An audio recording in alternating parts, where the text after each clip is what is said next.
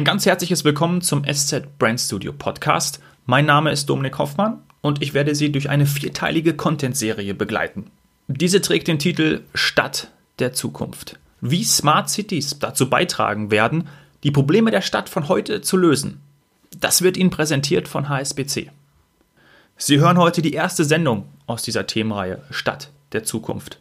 Es geht um nichts Geringeres als die Fragestellung, wie wollen wir in Städten zukünftig zusammenleben? Sie wissen vielleicht, dass die halbe Welt in Metropolen wohnt. Bis 2025 werden es noch einmal 2,5 Milliarden mehr sein. Diese Städte müssen grün, umweltneutral und vernetzt sein. Das sind die Anforderungen an eine Smart City. Die Vorstellung ist, dass die Lebensqualität der Bewohner erhöht und der ökologische Fußabdruck verringert werden kann. Wie wird das aussehen? Und welche Herausforderungen kommen auf Politik und Unternehmen zu? In dieser ersten Folge spreche ich dazu mit Daniel Klier. Er ist Strategie- und Nachhaltigkeitschef der HSBC. Ihnen ganz viel Spaß beim Zuhören. Sehr geehrter Herr Klier, herzlich willkommen und hallo nach London. Hallo nach München, herzlichen Dank. Mich würde interessieren, woran Sie denken, wenn Sie das Wort Nachhaltigkeit hören. Ja, ich glaube, das Wort Nachhaltigkeit wird momentan sehr, sehr breit genutzt. Aber wenn wir uns das, das Wort im engeren Sinne mal ansehen, äh, geht es eigentlich darum, dass die Welt und wir als Bewohner der Welt innerhalb der Kapazitäten der Natur leben und auch soziale Standards ähm, respektieren und verbessern. Wenn wir besonders das Klimawandelsthema jetzt nehmen, worüber ja sehr häufig gesprochen wird, wenn wir über Nachhaltigkeit sprechen, geht es eigentlich darum, dass wir einen, einen ausgeglichenen, eine ausgeglichene Bilanz des CO2-Ausstoßes haben. Das heißt, dass die Welt genauso viel CO2 konsumiert, äh, wie sie absorbiert. Und das ist das große Thema, was, was sehr viele Staaten jetzt äh, sich, sich zugeschrieben haben, bis 2050 zu erreichen. Mhm. Und da spielt Smart City dann eine ganz große Rolle, ähm, auch in aller Munde. Wie stellen Sie sich persönlich eine Smart City vor?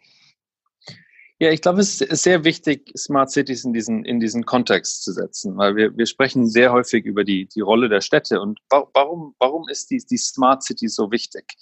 Ähm, zum einen sind, sind Städte die, die wirtschaftlichen Powerhäuser. Ähm, 75 Prozent des Weltwirtschaftsprodukts ähm, sitzt in Städten, zwei Drittel der, der, der Weltbevölkerung und 85 Prozent des zukünftigen Wachstums findet in Städten statt. Ähm, der zweite Grund, warum Städte so wichtig sind und warum Smart Cities so wichtig sind, ist, dass der ökologische Abdruck der Welt sehr stark in Städten stattfindet. 70 Prozent äh, der, der Greenhouse Gas Emissions sind, äh, kommen aus Städten. Ähm, ein Großteil der wirtschaftlichen und ökologischen Probleme, die wir haben, zeigen sich in Städten als erstes, weil dort die, die sozialen Brennpunkte stattfinden. Aber es gibt noch einen anderen Grund, warum, warum Städte so wichtig sind. Städte sind meistens deutlich schneller und agiler als, ähm, als äh, Länder oder sogar internationale äh, Bewegungen.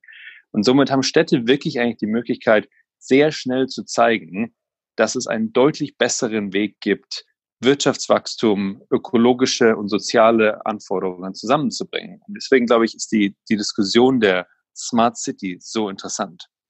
Mhm.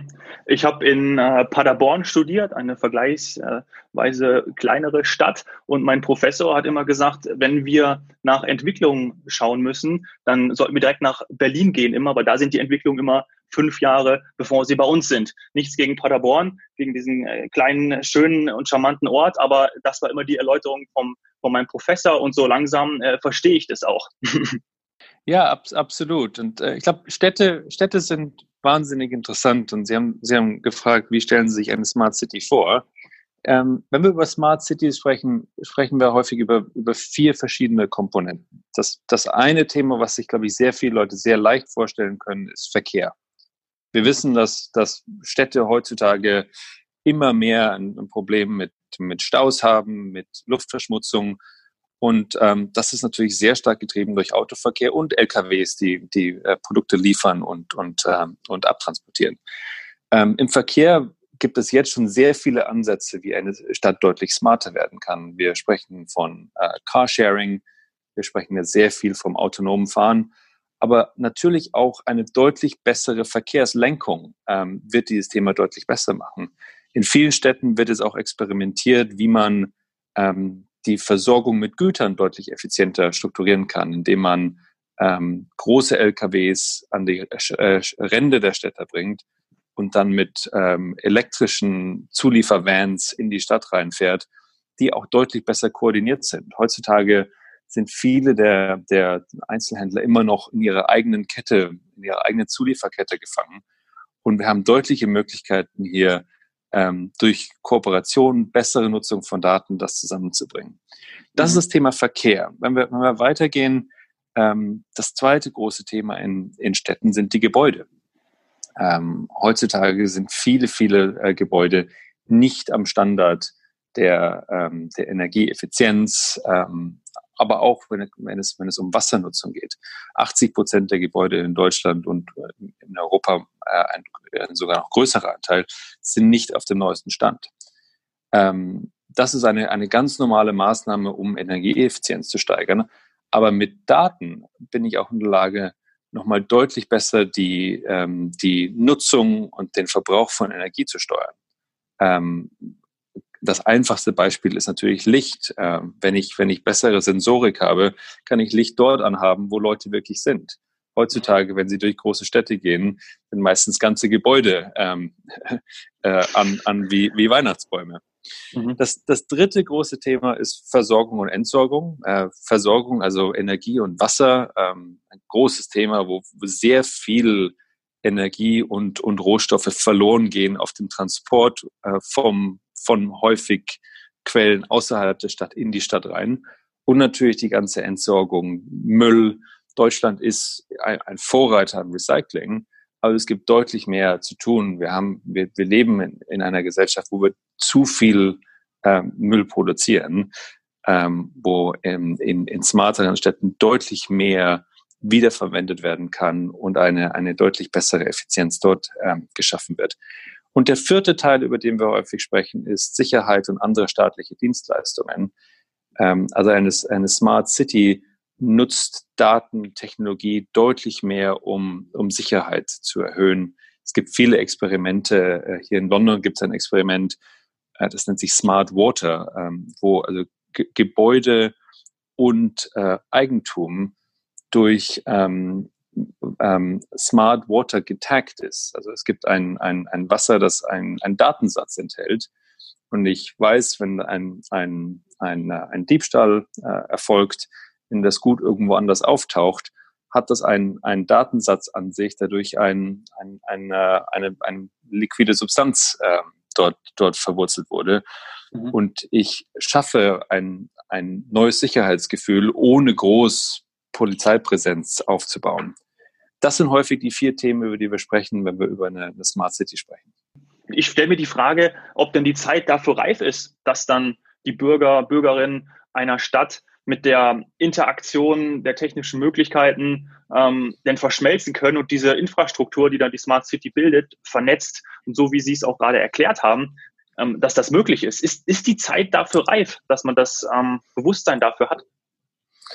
Ich glaube, wir sind hier auf einer, auf einer sehr rapiden Entwicklung. Ähm, wenn man sich anschauen, wie, wie Leute heute mit, mit mobiler äh, Telekom Telekommunikationstechnologie umgehen, ähm, wie bereit Leute heutzutage sind, ihre, ihre Daten preiszugeben, was natürlich ein großes Diskussionsthema ist in diesem Bereich, ähm, sind wir sicher auf dem Punkt, wo, wo alle, alle Bedingungen da sind, um Smart Cities zu implementieren. Ich glaube, der, ähm, der große Dialog, den wir jetzt haben müssen, ist, was heißt das wirklich? Ähm, auf der einen Seite wird das sehr viele Arbeitsplätze schaffen. Äh, das ist ein Bereich, wo neue Technologien, neue Unternehmen kommen. Barcelona hat gerade eine, eine Studie veröffentlicht, wo, wo, wo die Stadt demonstriert, dass jetzt schon 50.000 Arbeitsplätze in Barcelona geschaffen wurden in dem Bereich Smart Cities, Energieeffizienz. Ähm, auf der anderen Seite gibt es natürlich hier Bereiche, wo Arbeitsplätze verloren gehen werden, wo äh, Bürger Sorgen haben über ihre persönlichen Daten. Und wie in vielen Bereichen müssen wir einen, einen Dialog haben. Alle Voraussetzungen sind geschaffen, um Smart Cities äh, deutlich schneller zu verwirklichen. Aber der Dialog ist, ist eine Sache, die wir, die wir jetzt anstreben müssen. Und ich glaube, es ist wichtig, dass der Dialog positiv stattfindet, weil diese Entwicklung wird sehr viele Vorteile bringen für sehr viele äh, Bürger. Wir haben mehr Zeit, weil wir weniger im Stau stehen. Ähm, Güter und Versorgung sollte günstiger werden, weil sie effizienter werden. Aber natürlich gibt es Sorgen, die, die, die damit kommen. Mhm. Ich sehe auch vor allem die, die Chancen und die Möglichkeiten, die ich damit verbinde. Ähm, wenn Sie ansprechen, dass man mehr in den Dialog gehen muss oder dass gerade jetzt die Informationsarbeit ähm, entsprechend gestaltet werden sollte, ähm, um den Menschen auch die Angst vor diesen Veränderungen zu nehmen, wen, wen würden Sie da in die Pflicht nehmen? Wer, wer kann diese Rolle ähm, übernehmen? Ja, ich glaube, in, in Städten, wo das gut funktioniert, ist es häufig eine Koalition aus Politik, Wirtschaft und Bürgern. Ähm, es, äh, deswegen sind Städte auch so interessant, weil Städte auf Ebenen arbeiten, wo Leute sich eigentlich kennen, wo man genau weiß, wer agiert und häufig auch längere Zyklen ähm, betrachtet werden. Wir sprechen meistens nicht über vier Jahre, vierjährige Wahlperioden. Meistens sind die relevanten Akteure in diesen Städten seit Jahrzehnten. Ähm, und ich glaube, deswegen diese Koalition zu schaffen aus, aus Politikern, die einen langfristigen Plan mit sich bringen, die Wirtschaft, die demonstriert, dass hier mehr Möglichkeiten entsteht als Schäden und Bürger, die sehr klar äh, ihre Meinung äußern, was die Vorteile und die Nachteile sind, was die Risiken sind, wie man diese Sorgen adressiert. Das sind meistens die Ansätze, die, die, die am, am, am, am weitesten tragen.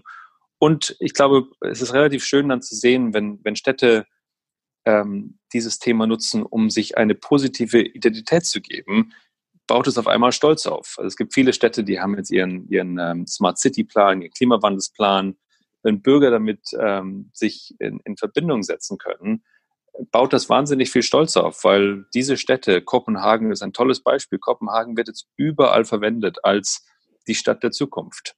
Wenn ja. Sie mit Bürgern in Kopenhagen sprechen, werden Sie ihnen sagen, wir sind die Stadt der Zukunft. Das baut eine wahnsinnige Begeisterung auf. Und ich glaube, das ist der Weg, wie wir, wie wir, diese, wie wir diese Veränderung am besten treiben. Mhm. Und von diesen Städten kann man ja dann auch lernen. So sollte man das ja sehen. Kopenhagen, ähm, Ihr Wasserbeispiel aus, aus London, ähm, das sollten sich ja auch idealerweise die anderen abgucken, oder? Absolut. Und ich, ich glaube, wir müssen auch, wir müssen auch sehr offen sein und hier nach, nach Asien schauen. Ähm, Sie, Sie, wissen, HSBC, äh, äh, die, die Hong Kong Shanghai Banking Corporation, hat einen, einen sehr großen ähm, ähm, äh, Footprint in, in Asien. Und wir, wir sehen hier Veränderungen, die ähm, deutlich schneller stattfinden als in Europa. Und ich glaube, wir müssen uns sehr bewusst sein, dass, dass wir in unserer Denkweise häufig glauben, dass diese Städte deutlich weiter hinter uns zurück sind. Wir sehen momentan in vielen dieser Städte Sprünge in, in, in Jahrzehnten von Technologie, die mittlerweile weit vor uns stehen. Wenn Sie sich manche chinesische Städte anschauen, wie, wie Shenzhen und Guangzhou, Dort gibt es fast keine Autos mit Verbrennungsmotor mehr. Die Stadt hat einfach entschieden, dass das Thema jetzt ist, elektrisch zu werden. Alle Busse sind elektrisch, alle Taxis sind elektrisch. Ähm, und auf einmal sind sie der Vorreiter. Wenn Sie sich in London jetzt die neuen Busse anschauen und die neuen Taxis, fahren die alle auf chinesische Technologie. Also ich glaube, wir müssen uns sehr bewusst sein, dass andere Städte in anderen Ländern dieses Thema erkannt haben und mit einer Geschwindigkeit adressieren, ähm, die wir häufig nicht kennen. Und wir müssen uns auch bewusst sein, dass, dass dort jetzt neue Arbeitsplätze entstehen, dass dort die Zukunft gebaut wird. Und ich glaube, es ist einfach Zeit, dass wir, dass wir uns da, da mitbewegen. Mhm. Ja, vielen Dank für die Beispiele. Ich habe auch noch von einem gelesen, ähm, und das kommt aus Boston, ähm, wo seit einigen Jahren ähm, experimentiert wird, ähm, die Bürger möglichst effektiv einzubinden. Und ähm, mein Beispiel ist, dass äh, viele Jugendliche ähm, einen gewissen Teil des städtischen Budgets jetzt mitverwalten können.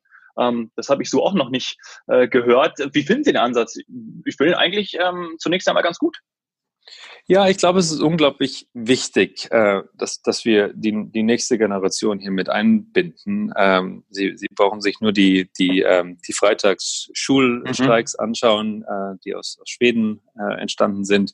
Hier haben wir in London haben wir das, das Thema Extinction Rebellion ähm, das sind vor allem junge Leute. Wenn ich in unser eigenem Unternehmen mit unseren Graduates spreche, sind das meistens die Leute, die die besten Fragen stellen.